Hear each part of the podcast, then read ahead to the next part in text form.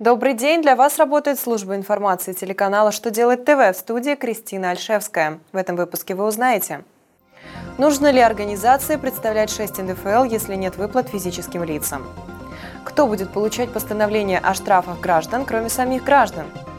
Будет ли оплачен больничный с ошибкой в названии организации? Итак, о самом главном по порядку –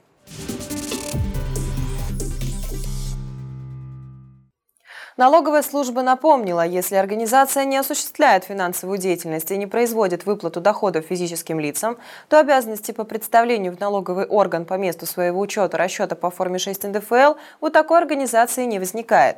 Ведь обязанность по представлению НДФЛ отчетности возложена только на налоговых агентов, индивидуальных предпринимателей и организации, которые при выплате физическим лицам дохода обязаны исчислить и удержать НДФЛ.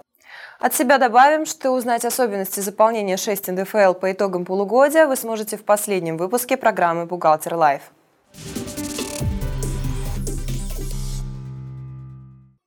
На портале проектов нормативных правовых актов размещено уведомление Минюста России о начале разработки поправок, направленных на увеличение собираемости штрафов.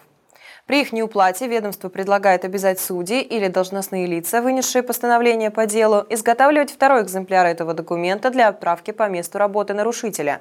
Также постановление будет направляться и в разные организации, которые отвечают за выплату пенсий, стипендий, пособий и других периодических платежей. В случае получения такого документа организации обязаны будут удерживать из выплат сумму долга.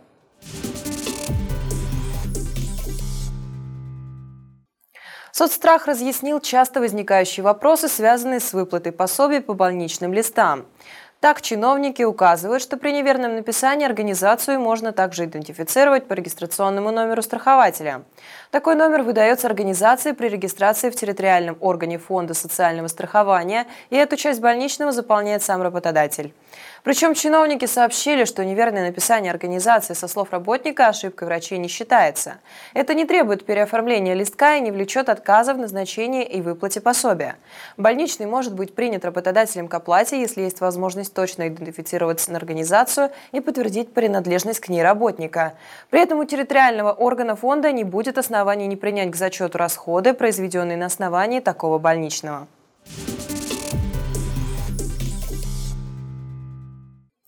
На этом у меня вся информация. Благодарю вас за внимание и до новых встреч.